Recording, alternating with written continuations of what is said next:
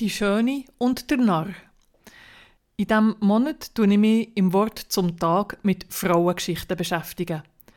Heute ist die Geschichte für Abigail dran.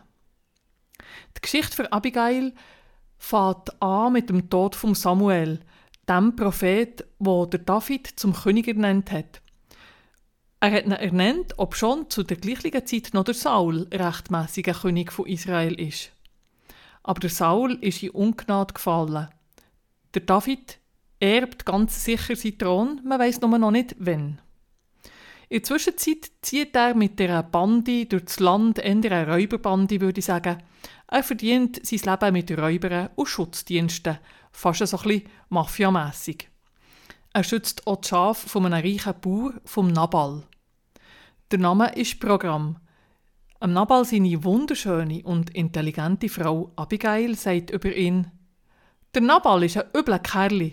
Nabal bedeutet Dummkopf und dumm ist er ja.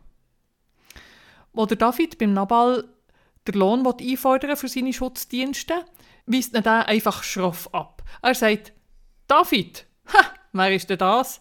Was sich heute nicht alles so für Gesindel umtreibt. Und es kommt, wie es muss kommen. Der David schwört Rach und zieht mit 400 Mann gegen Nabal für alles, was auf seinem Hof lebt, umzubringen. Die Abigail, ihr Name heißt übrigens «Mein Vater jubelt».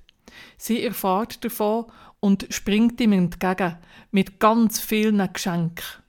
Die Geschenke übergibt sie dem David und es gelingt ihr mit geschickter Diplomatie, das Unheil abzuwenden. Sie streicht dem David auch noch ein bisschen Honig ums Maul und bringt es so zustande, dass der David nicht alle Leute umbringen auf dem Hof vom Nabal. Aber sie macht nicht nur das. Sie sagt auch prophetische Worte.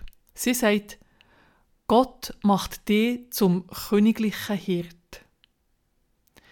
So gesehen ist sie eigentlich die Nachfolgerin von Samuel, der Prophet, der gestorben ist. Der David segnet Abigail für ihre Weitsicht. Er akzeptiert die Geschenke und kehrt wieder um, tut sie Rachefeldzug nicht durchziehen.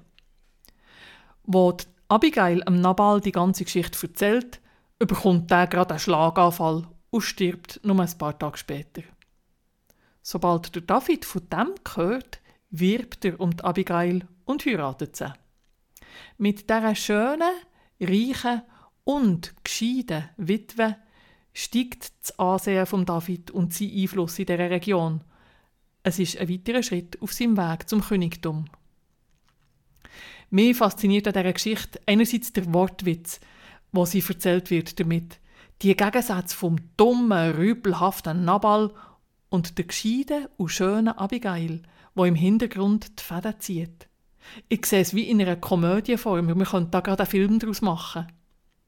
Und andererseits fasziniert mit Abigail, wo in ihrer Notlage nicht den Kopf ins Sand streckt und jammert, sondern sofort handelt.